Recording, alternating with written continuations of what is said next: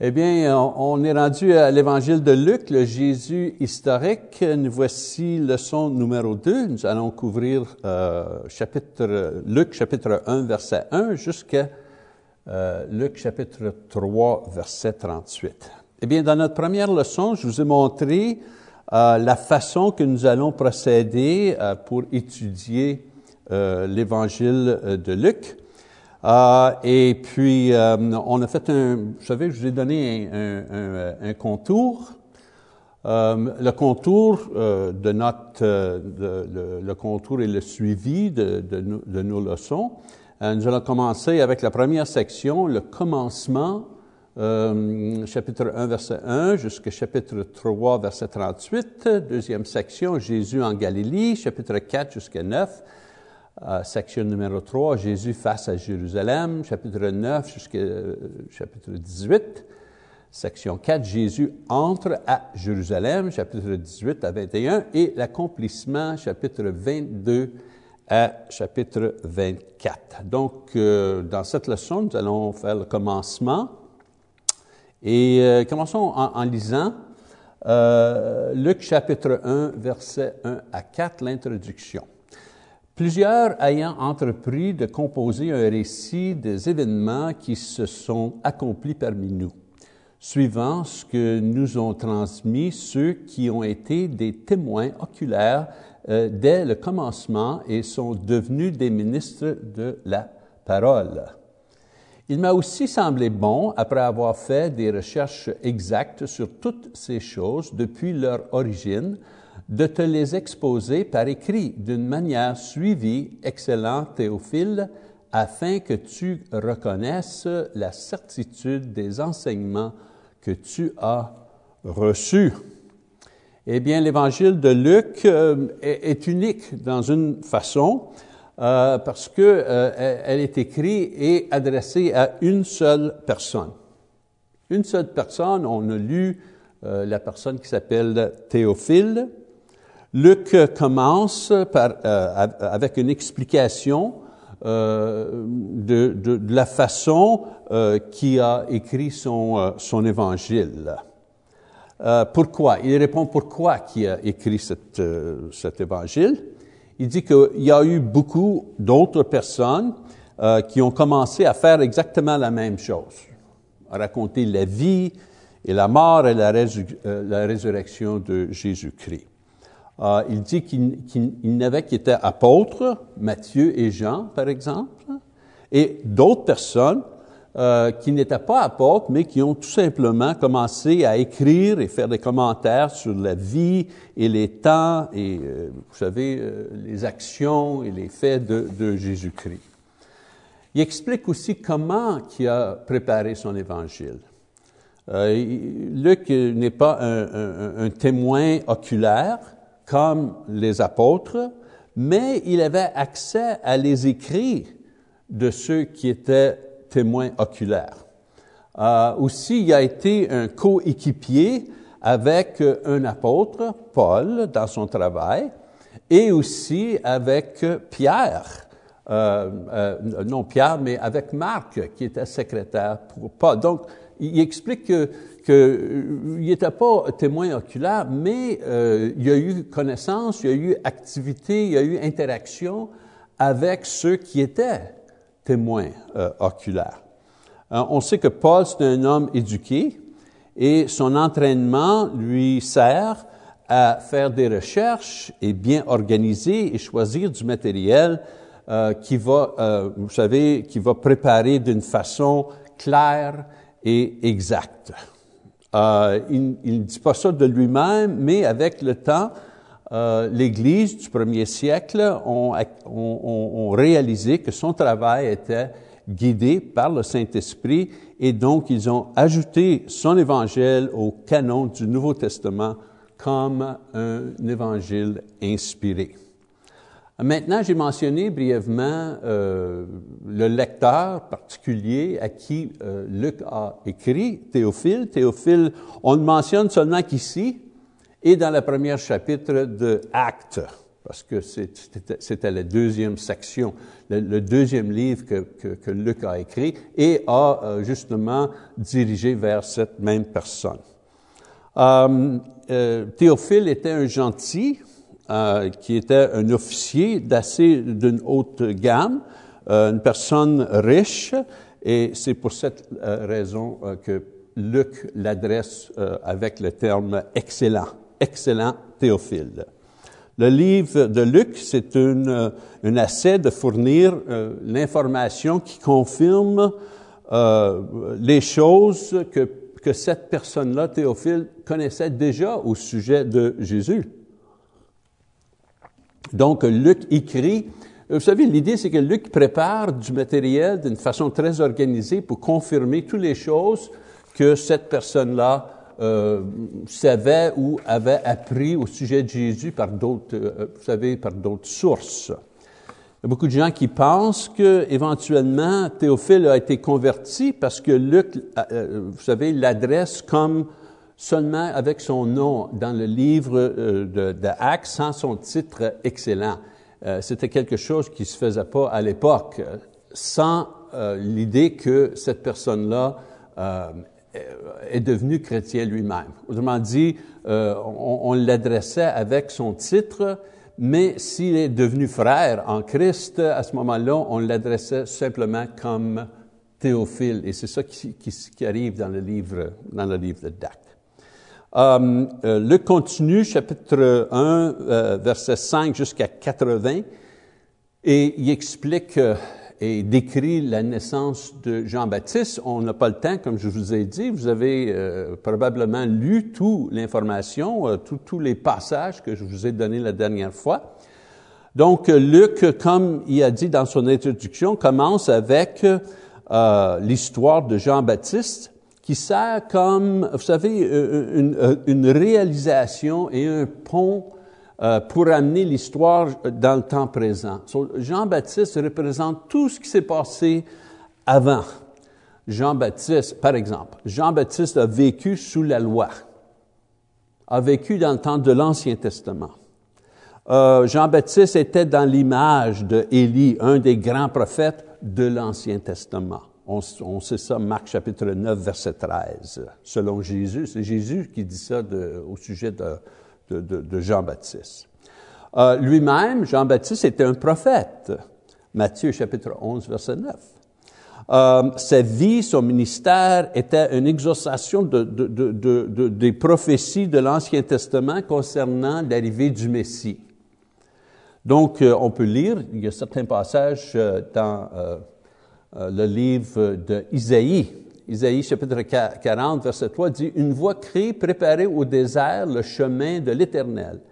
Aplanissez dans les lieux arides une route pour notre Dieu. Donc un passage qui fait référence à Jean-Baptiste. Un autre passage en Jean chapitre 1, verset 19 et 20. Voici le témoignage de Jean lorsque les Juifs envoyèrent de Jérusalem des sacrificateurs et des Lévites pour lui demander, Toi, qui es-tu? Il déclara, et ne le nia point, il déclara qu'il n'était pas, euh, qu'il n'était pas le, Christ. Et ils lui demandèrent, Quoi donc? Es-tu Élie? Et il dit, Je ne lui euh, suis point. Es-tu le prophète? Et il répondit, Non. Ils lui dirent alors, Qui es-tu? afin que nous donnions une réponse à ceux qui nous ont envoyés. Que dis-tu de toi-même? Moi, dit-il, je suis la voix de celui qui crie dans le désert. Aplanissez le chemin du Seigneur, euh, comme a dit Ésaïe, le prophète. Donc, c'est logique euh, d'abord que Luc va commencer euh, son histoire, son évangile avec Jean-Baptiste.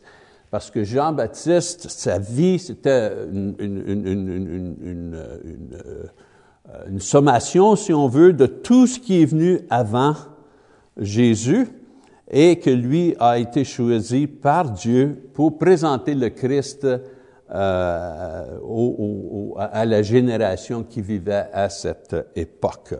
On, on, continue, on continue en Luc chapitre 1, on va lire soit ici versets 5 à 7. Luc écrit, Du temps d'Hérode, roi de Judée, il y avait un sacrificateur nommé Zacharie, de la classe d'Abia. Sa femme était euh, d'entre les filles d'Aaron et s'appelait Élisabeth.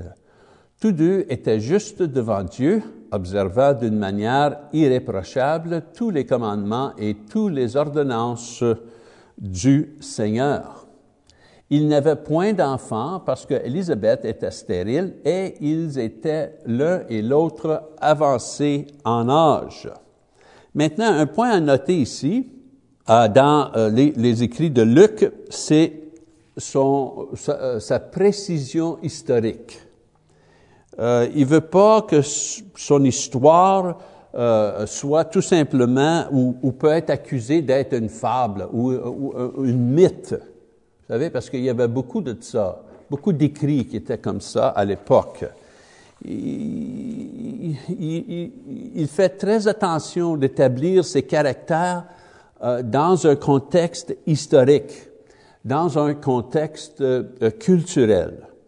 Euh, il mentionne, par exemple, les journées d'Hérode, le roi de Judée. Eh bien, on, peut savoir les dates exactes du règne de, ce roi.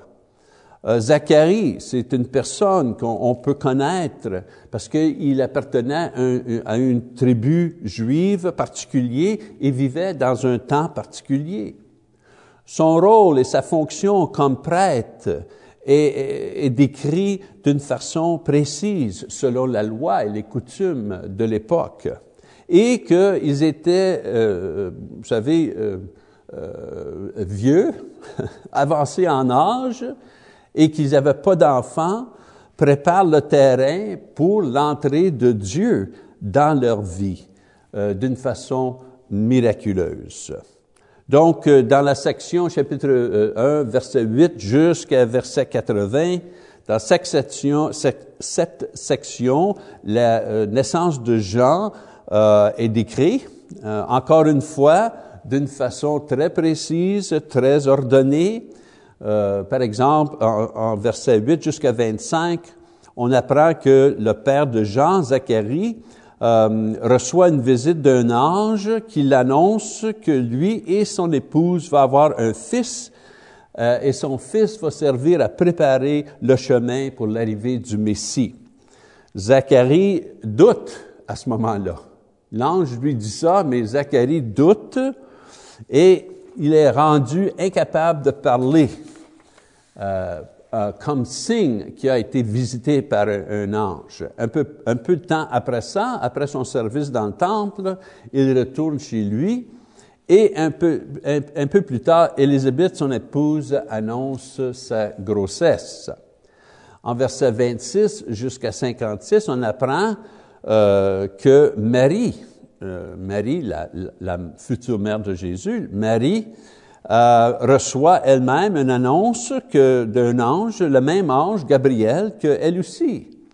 Euh, elle va être enceinte, mais sa conception à elle va être vraiment miraculeuse parce que euh, sa conception est produite directement par Dieu, sans interaction humaine. Luc décrit euh, son voyage après ses vous savez, après, qu'elle reçoit ces nouvelles-là, Luc décrit son voyage pour aller visiter sa cousine Élisabeth pour lui aider avec sa grossesse. Euh, Luc donne beaucoup de détails dans sa description de l'interaction entre Marie et Élisabeth, euh, qui nous, qui, suggère que euh, la source de toute cette information-là, c'était Marie elle-même. Elle était encore vivante après la mort et l'ascension de Jésus au ciel.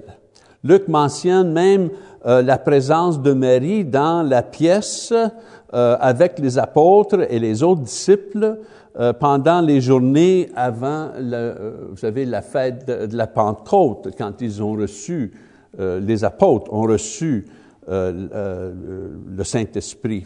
Donc, dans quelques versets, Luc établit le temps, les caractères, et la présence de Dieu qui nous amène à la naissance de non seulement Jean-Baptiste, mais de Jésus aussi.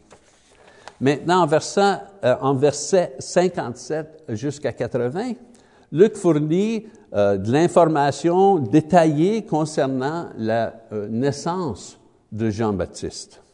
Élisabeth, a, vous savez, elle a le bébé, et autant, vous savez, autant qu'il avait, que l'ange lui avait dit. maintenant, la coutume à l'époque, c'était de circoncire le, le, bébé le huitième jour après la naissance et aussi de donner un nom à l'enfant. Luc mentionne la circoncision. Euh, c'était rien de, euh, rien de spécial parce que tous les Juifs, tous les mâles, tous les Juifs mâles étaient euh, circoncis à l'époque.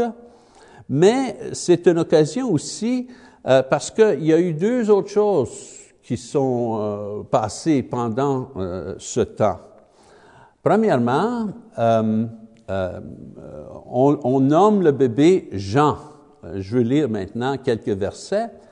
59, euh, il dit, le huitième jour, ils vinrent pour circoncire l'enfant et ils appelaient Zacharie du nom de son père. Mais sa mère prit la parole et dit, non, il sera appelé Jean.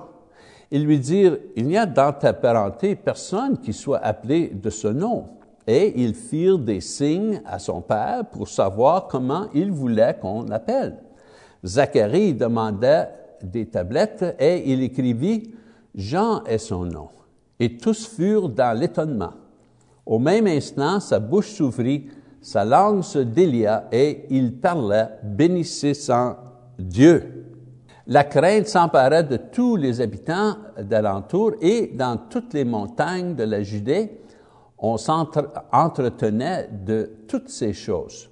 Tous ceux qui les apprirent les gardèrent dans leur cœur et disaient, que serait donc cet enfant?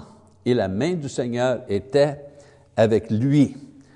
Donc, c'était la coutume de donner le nom du Père au Fils.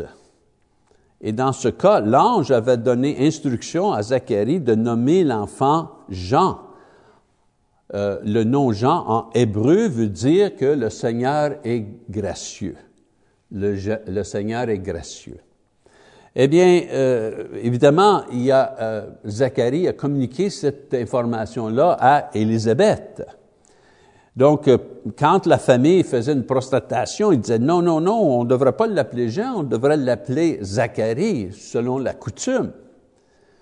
Parce que c'était toujours le père qui donnait le nom à l'enfant.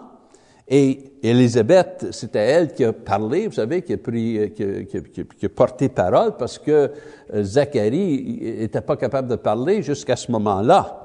Eh bien, quand la famille fait un appel à Zacharie pour confirmer que le nom de l'enfant est vraiment Jean, il prend une tablette et écrit son nom sera Jean pour confirmer cette chose-là. Il confirme le nom et tout de suite reçoit vous savez, l'habilité de parler de nouveau et commence à faire des louanges à Dieu et faire des prophéties, euh, euh, probablement avec une grande joie. Euh, une autre chose qui, qui, arrive, je viens juste de mentionner que Zacharie fait une prophétie et on va lire exactement ce qu'il dit en verset 76. Il dit, Et toi, petit enfant, tu seras appelé prophète du Très-Haut, car tu marcheras devant la face du Seigneur pour préparer ses voies, afin de donner à son peuple la connaissance du salut par le pardon de ses péchés. Versets 76 et 77. Donc, Luc euh, nous dit que les gens étaient en crainte parce qu'ils voyaient la, force de Dieu qui travaillait d'une façon dynamique parmi son peuple. Faut penser, il faut, se souvenir que ça faisait 400 années, 400 années depuis euh, que ce peuple-là a eu un prophète parmi eux. Donc c'était quelque chose qui était complètement nouveau. Et vous savez, ils étaient craintifs. Luc finit cette section euh, tout simplement en faisant un, sommaire de la vie de Jean, que vous savez, il, a grandi, il a développé, euh, et il était euh, une force dans l'esprit, et il vivait dans le désert et attendait l'appel pour débuter son ministère. Donc ici, euh, Luc finit, vous savez, le, conte, l'histoire de, la naissance de, Jean-Baptiste, et en chapitre 2, euh, va commencer à décrire euh, la naissance de Jésus. Maintenant, dans l'évangile de Marc et dans l'évangile de Jean, ces deux-là fournissent pas aucun détail de la naissance de Jésus. Matthieu, lui, euh, nous donne des détails comment Marie a conçu miraculeusement cet enfant. Et euh, vous savez, euh, la réaction initiale de Joseph, mais après que Joseph a accepté cette chose-là, lorsqu'il a eu un rêve et Dieu a parlé à Joseph dans son rêve d'accepter Marie et cet enfant. Luc fournit d'autres informations qui fixent le, temps historique pour la naissance de Jésus. C'était euh, dans le temps de César Augustus, qui était l'empereur de Rome, et euh, on dit euh, Quirinias, qui était le gouverneur de Syrie. Donc ça, vous savez, c'est des marques historiques. On n'a pas besoin d'aller dans la Bible pour trouver qui étaient ces gens-là. C'était des gens historiques et on a des records historiques qui nous disent quand ces, personnes-là étaient au pouvoir.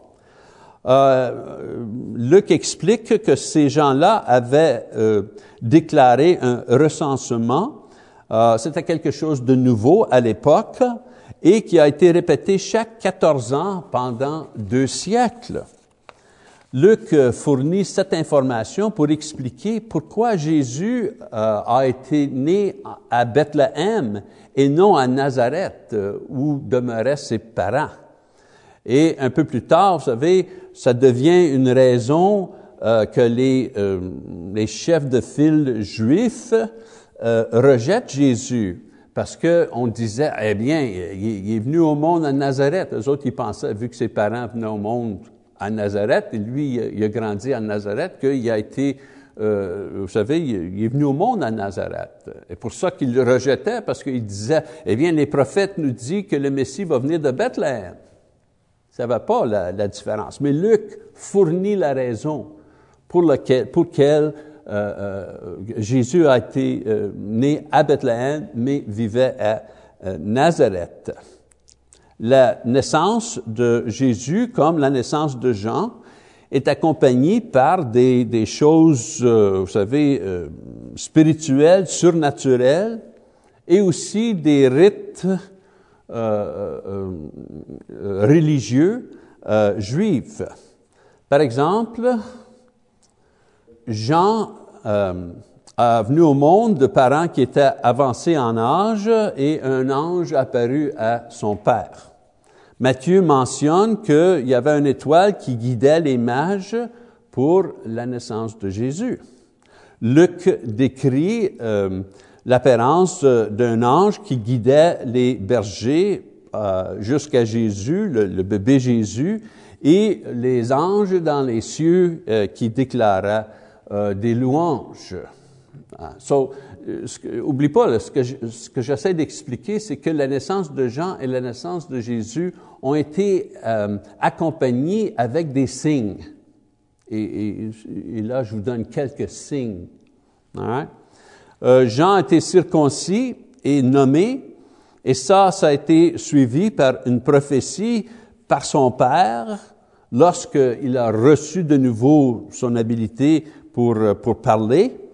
Euh, il a retrouvé sa capacité pour parler, eh bien Jésus aussi a été circoncis, euh, circoncis et nommé au temple, parce que Bethléem n'était pas loin de Jérusalem, environ 6 kilomètres, 5-6 kilomètres, mais Jésus aussi a été circoncis le huitième jour. Luc ajoute que non seulement un, prophète, mais deux prophètes ont fait des prophéties euh, concernant Jésus euh, euh, au moment de sa circoncisation au temple. Simeon et Anna ont parlé du ministère de Jésus dans le futur. Zacharie, le père de Jean, a fait ça aussi, a fait certaines prophéties, il a mentionné que Jean va être la personne à, remplir le rôle du euh, précurseur du Messie qui préparait son chemin. Et les deux prophètes qui ont déclaré différentes prophéties selon Jésus euh, ont déclaré qu'il était le Messie qui a été envoyé par Dieu pour sauver le monde. Et en fait, cette prophétie, lorsqu'il était tout simplement un petit bébé, de huit jours. on va lire quelques, quelques passages en chapitre 2, verset 26. Luc écrit, il avait été euh, divinement averti par le Saint-Esprit qu'il ne mourrait point avant d'avoir vu le Christ du Seigneur. Il vint au temple poussé par l'Esprit, et comme les parents apportaient le petit enfant Jésus pour accomplir à son égard ce qu'on ordonnait la loi, il le reçut dans ses bras, bénit Dieu et dit, Maintenant Seigneur, tu laisses ton serviteur s'en aller en paix selon ta parole. Et un peu plus loin, en verset 30, oui, car mes yeux ont vu ton salut, salut que tu as préparé devant tous les peuples, lumière pour éclairer les nations et gloire d'Israël, ton peuple. Étant survenu, là, là Luc parle d'un autre, la, prophétesse Anna, il dit, était survenue elle aussi. À cette même heure, elle louait Dieu et elle parlait de Jésus à tous ceux qui attendait la délivrance de Jérusalem. le point, c'est que Zacharie a fait des prophéties concernant euh, Jean, son fils, et euh, les Simeon et Anna, deux prophètes qui étaient au temple, a aussi fait des prophéties euh, concernant Jésus et son futur et sa personne. Maintenant, Luc ne mentionne pas l'information fournie par Matthieu euh, au sujet du temps que la famille de Jésus a vécu en Égypte. Euh, à place, lui, il, vous savez, il laisse ça, là, le, bébé au temple, et il avance jusqu'au moment que Jésus a 12 ans, pour décrire le seul incident euh, enregistré euh, qui décrit un événement dans la jeunesse de Jésus, et ça, c'était sa visite au temple quand il avait 12 ans, en verset 41 jusqu'à 52.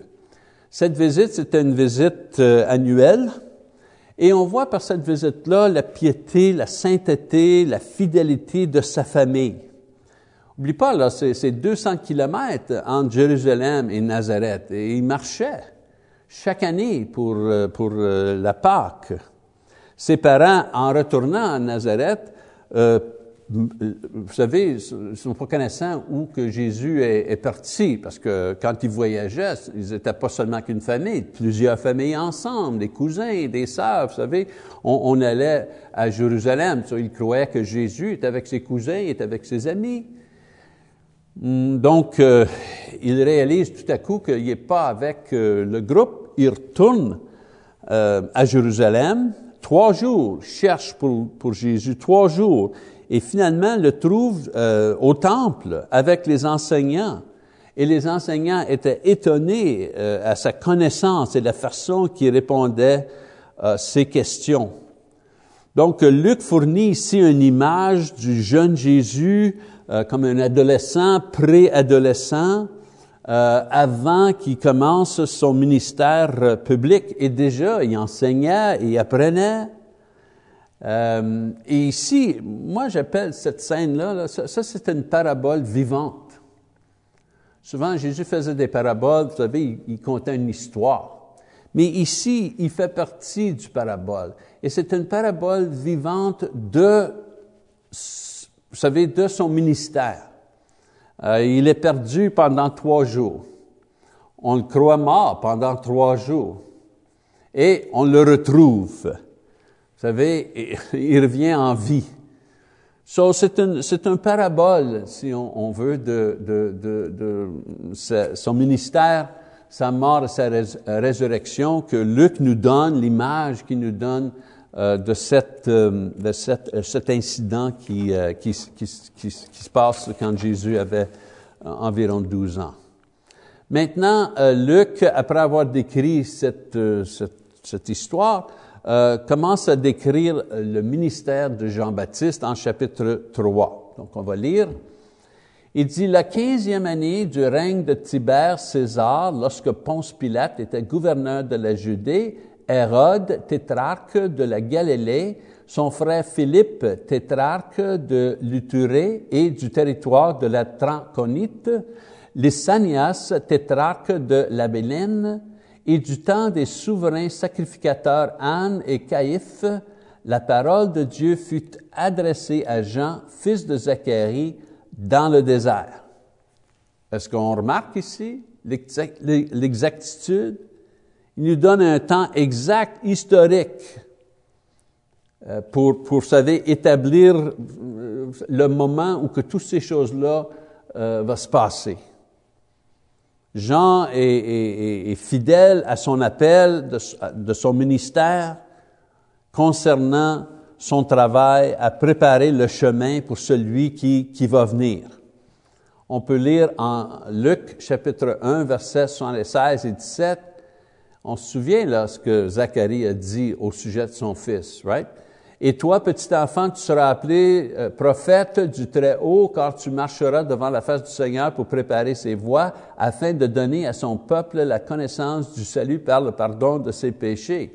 Et en Luc 3, selon ce qui est écrit dans le livre des paroles d'Ésaïe, le prophète, c'est la voix de celui qui crie dans le désert, préparez le chemin du Seigneur, aplanissez ses sentiers, et toute chair verra le salut ces deux choses-là parlent de Jean.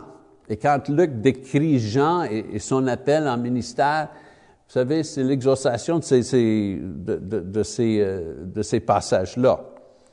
Donc, Luc fournit un bon sommaire du ministère de Jean qui inclut euh, pas mal tout ce que, que Matthieu et Marc fournissent au sujet de Jean euh, mais nous donne pas les détails de son exécution à la main d'Hérode. Seulement que Matthieu décrit euh, la mort de, Jean-Baptiste.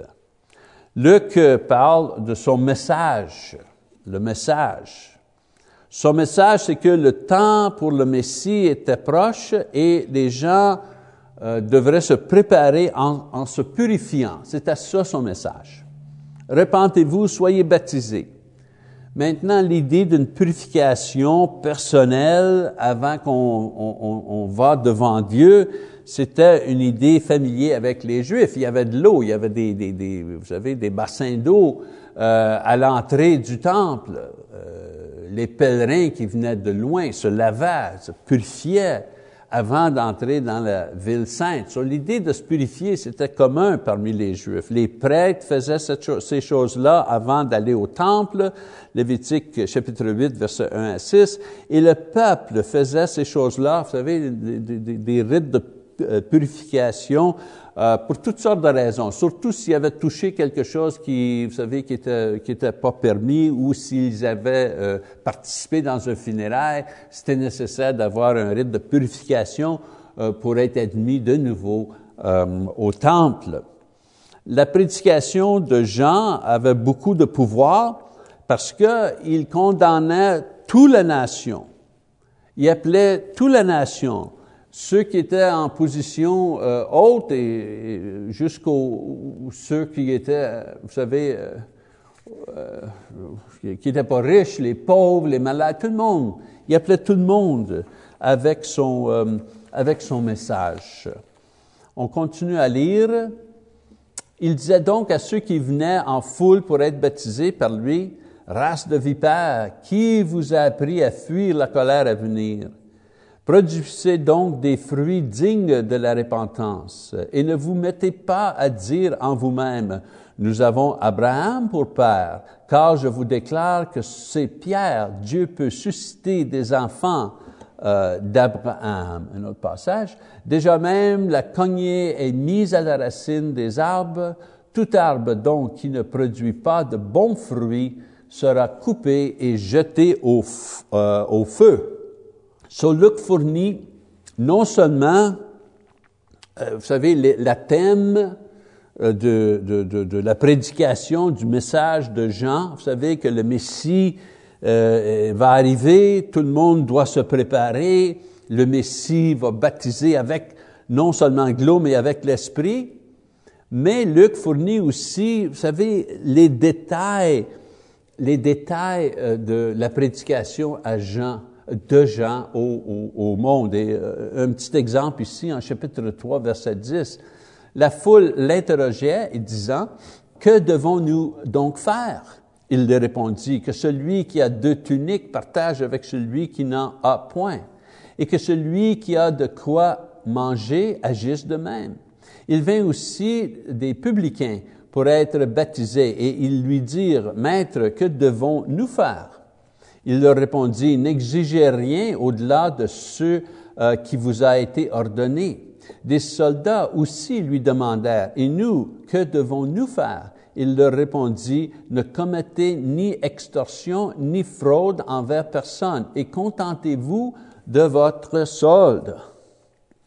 Donc Luc décrit, vous savez, euh, les détails de sa prédication. Pas juste l'idée majeure, mais les détails. Vous savez, comme une étude personnelle. Quelqu'un dit, ben oui, mais si je veux faire ça, c'est quoi moi je dois faire? il nous donne ces petits détails-là qui est très intéressant.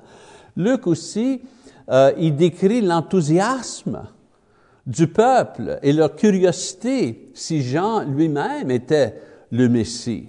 Et ça, ça lui donnait la chance d'écrire et de décrire et de contraster le travail de celui qui préparait le chemin pour le Messie et le travail du Messie lui-même. Lui, Jean disait, lui est là pour préparer le chemin. Le Messie, quand il va venir, va bénir, va, va bénir ces gens, va, va, va bénir non seulement euh, euh, euh, avec sa présence, mais va bénir avec le Saint-Esprit. Mais il va aussi juger. On lit en 16 et 17, il dit, il leur dit à tous, moi je vous baptise d'eau, mais il vient celui qui est plus puissant que moi, et je ne suis pas digne de délier la courroie de ses souliers. Lui, il vous baptisera du Saint-Esprit et du feu. Il a son vent à la main, il nettoiera son air et il amassera le blé dans son grenier, mais il brûlera la paille dans un feu qui ne s'éteint point. Donc, des mots difficiles. Vous savez, il n'y avait pas de choix. Je veux dire, il y avait un choix. Euh, si, on, si, on, si on comprend, si on, on, croit ma prédication, soyez baptisés, repentez-vous, euh, vous savez, préparez-vous. Sinon, ben voilà ce qui va arriver. Luc finit cette section euh, qui explique le ministère de Jean en mentionnant que Hérode, parce que Jean avait, l'avait condamné pour ses péchés, euh, et en particulier parce qu'il y avait, vous savez, volé euh, la femme de son frère, euh, et pour cette raison-là, Hérode a mis Jean en prison. On, a d'autres informations au sujet de Jean un peu plus tard, en chapitre 7, verset 18, quand Jean envoie quelques de, Jean est en prison et envoie quelques de ses disciples pour questionner Jésus. Euh, une chose intéressante ici qu'on apprend au sujet de Jean, Jean croyait que quand le Messie sera arrivé, euh, il y aurait aussi un jugement. Il croyait que l'avenir du Messie euh, amènerait non seulement que le salut pour le peuple, mais aussi amènera un jugement sur le peuple. Lorsque le ministère de Jésus, vous savez, continuait à améliorer, à continuait à grandir, Jean voyait les miracles, voyait ces choses-là, mais il ne voyait pas aucun jugement sur la nation. Où est le jugement? Parce qu'il parlait d'un jugement. Donc, le jugement, on sait qu'il y a eu un jugement sur la nation. Et le jugement était très sévère. Dans l'année 70 après Jésus-Christ, quand l'armée romaine est venue à Jérusalem, ils ont détruit le temple, la ville, ils ont tué le monde, c'était le jugement. Donc, euh, Jean avait, euh, vous savez, euh, fait des, des prophéties dans le bon ordre. Le Messie y arrive maintenant. Vous savez, le temps est maintenant pour l'arrivée du Messie et il va avoir un jugement. Ce ne sera pas un jugement puis après le Messie. Non, ça va être le Messie va venir et après le jugement. Le problème ou l'erreur que Jean faisait, c'est qu'il pensait que ces deux choses-là étaient en même temps. Il va avoir le Messie qui vient et tout de suite après le jugement. Et quand il voyait que justement Jésus était le Messie, mais quand il voyait pas le jugement, il commençait à douter. C'est pour ça qu'il a envoyé, euh, vous savez, quelques disciples pour poser des questions euh, à Jésus. Eh bien, après avoir fini l'information au sujet du ministère de Jean, Luc fournit, vous savez, une scène dans le passé pour préparer une nouvelle section de son livre et, qui, va, qui va commencer à décrire le ministère euh, de Jésus. Donc, on va aller à chapitre 3, on va commencer à lire euh, euh, verset 21. Tout le peuple se faisait baptiser. Jésus fut aussi baptisé et pendant qu'il priait, le ciel s'ouvrit et le Saint-Esprit descendit sur lui sous une forme corporelle comme une colombe. Et une voix fit entendre du ciel ces paroles. Tu es mon fils bien-aimé, en toi j'ai mis toute mon affection. Un autre, oui, c'est ça, juste ça, je vais lire pour l'instant. ici, on voit une brève description de cet événement euh, qui concentre notre attention tout de suite sur la personne de Jésus. Et c'est quoi qu'on apprend euh, juste par cette scène-là? Bien, on apprend premièrement qu'il est le divin Fils de Dieu. On apprend que son ministère, c'est quelque chose qui plaît Dieu et qui vient de Dieu. Et qu'il est celui dont Jean a parlé. Donc Jean a, fait, a bien fait son ministère. Il a préparé le peuple, il disait que le Messie arrive maintenant, et voilà, le Messie arrive. Euh, comme il a fait pour Jean, Luc maintenant établit, euh, vous savez, le passé, la généalogie de Jésus, mais d'une façon plus complète, en allant jusqu'à Adam, et non seulement qu'une génération, comme il a fait pour Jean. Pour, pour, pour, pour euh, décrire Jean, il a tout simplement donné, vous savez, son, son père et sa mère, c'est une génération en arrière. C'est ça la généalogie de Jean. Mais quand il donne la généalogie de Jésus, pas juste une génération, Marie-Joseph, mais il retourne jusqu'à Adam. Et il fixe, en faisant cette chose-là et en donnant les détails qu'on a, il fixe l'âge de Jésus à peu près 30 ans, euh, et, ça suit son style. Euh, un autre marque historique un autre détail qui nous aide à comprendre, vous savez, l'âge de... Imagine si on ne savait pas l'âge de Jésus. On n'avait aucune idée de l'âge. Est-ce que c'était un, homme de 60 ans, un, jeune homme de 18 ans? Vous savez, je pense qu'on manquerait quelque chose. Mais Luc nous aide à comprendre que Jésus avait environ 30 ans. On peut imaginer là, ah, quelqu'un dans la force de l'âge, vous savez? Quelqu'un qui est indépendant de sa famille, euh, indépendant, pas encore les problèmes de, vous savez, de, de, ceux qui sont vieux. Ça, ça, nous aide à comprendre, ça nous aide à, à, voir Jésus, une meilleure image de lui. Maintenant, cette première section de l'évangile de Luc euh, fournit pas aucun enseignement de Jean ou de Jésus pour ceux euh, qui, qui, lit seulement l'évangile de Luc. Vous savez, ici, là, on a lu tout simplement de l'information, la naissance des prophéties, mais on n'attend pas vraiment à enseigner ces personnes-là. Maintenant, on peut quand même retirer quelques leçons de ces, quand je dis leçons, je vous dis des leçons pratiques pour nous aujourd'hui euh, de ces premiers chapitres de Luc. So, leçon numéro une, le christianisme est un fait historique. Toujours souvenir de cette chose-là. Vous savez, les, les, les, les religions de l'Est, hindouisme et bouddhisme, et les religions natives ou primitives, euh, aux États-Unis, euh, les Indiens, euh, en Haïti, le voodoo. Eh bien, le christianisme, vous savez, n'est pas comme ces religions-là. Le christianisme a un, point fixe dans l'histoire où que ça commence.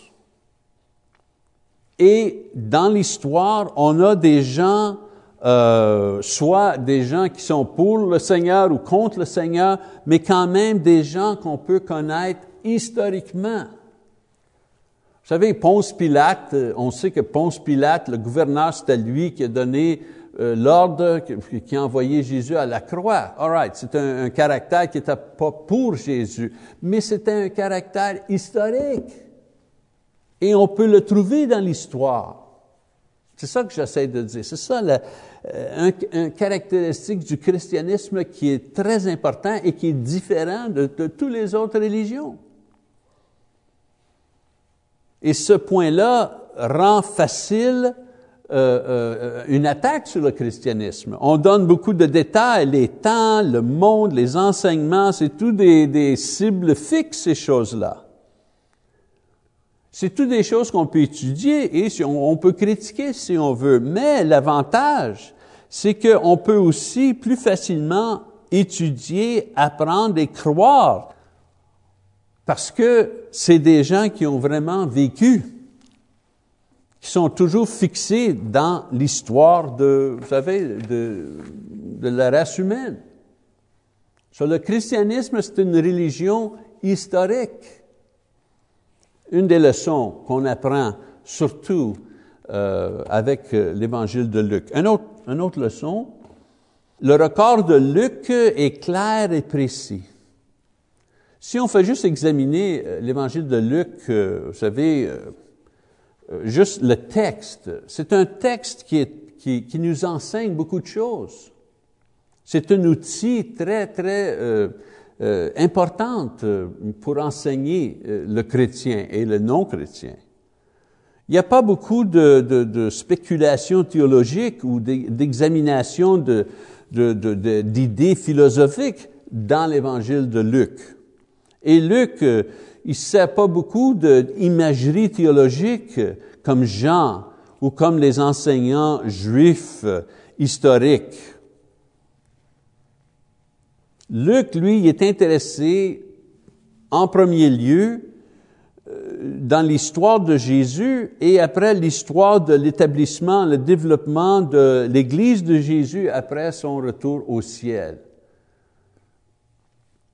Donc la leçon pour nous dans cette chose-là, euh, ou les leçons dans nous, euh, dans ces choses-là, c'est que quand on partage notre foi, avec quelqu'un là, on a juste à partager notre histoire en termes très objectifs et simples. Est-ce que vous comprenez ce que j'essaie d'expliquer?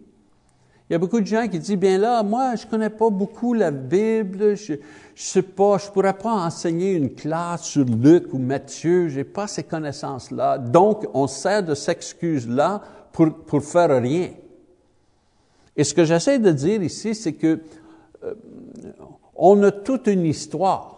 Même si on ne connaît pas très bien la Bible, si on ne connaît pas trop, trop, beaucoup de passages par cœur, on connaît notre histoire. Comment moi j'ai été converti? C'était ma sœur qui me présentait à un ami à son église, puis on a commencé à parler, ou euh, mon épouse était membre de l'église, elle m'a emmené à l'église. Vous savez, on compte notre histoire, parce qu'on connaît notre histoire, on connaît l'histoire de notre conversion au christianisme. On n'a pas peur de partager cette histoire-là. On connaît toutes les réponses. Personne ne peut nous faire trébucher dans les détails. On la connaît bien, notre histoire. Donc, la première chose que j'encourage mes frères et sœurs, je leur dis toujours, quand on commence à, partager avec une, autre personne qui n'est pas membre de l'Église, qui n'est pas chrétien, commence avec, commence avec ton histoire. Comment toi, tu es devenu chrétien? Et je garantis qu'en disant, en comptant votre histoire, ça, ça va amener des questions. C'est une façon sympathique de partager avec quelqu'un qui ne menace pas leur indépendance, vous savez. Sur ça, c'est une chose qu'on apprend de Luc. Vous savez, Luc, il fait juste compter l'histoire de Jésus. Et ça, c'est la même chose pour nous autres quand on enseigne quelqu'un, on va dire que là, on a compté notre histoire. Puis là, bien, il y a d'autres questions, on veut savoir au sujet du christianisme. Eh bien, quand on enseigne quelqu'un, commence avec l'histoire de Jésus. Moi, je commence jamais à partager ma foi ou enseigner quelqu'un. Je commence jamais avec, eh bien, je vais vous expliquer pourquoi on, ne se sert pas d'instruments de musique dans notre culte euh, public. Ou je vais vous expliquer pourquoi que euh, les femmes ne sont pas euh, anciens ou, diacres dans, dans nos églises. C'est pas ça. Je commence pas avec ça. Je commence avec l'histoire de Jésus, son histoire. Il est venu au monde. Vous savez, il y a eu des prophéties. Il a fait des miracles, il a enseigné, il a été accusé, il a été crucifié, ressuscité.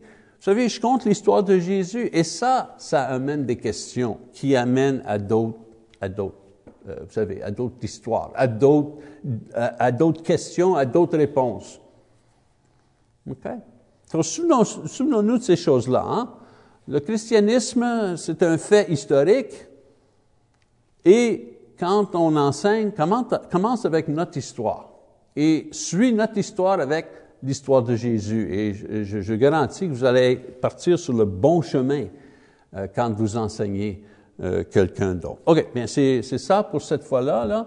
Euh, notre, devoir, si on veut, c'est de lire chapitre 4, Luc chapitre 4 jusqu'à Luc chapitre 6, verset 16. Nous allons discuter ces deux, trois chapitres-là à la prochaine rencontre. Merci beaucoup.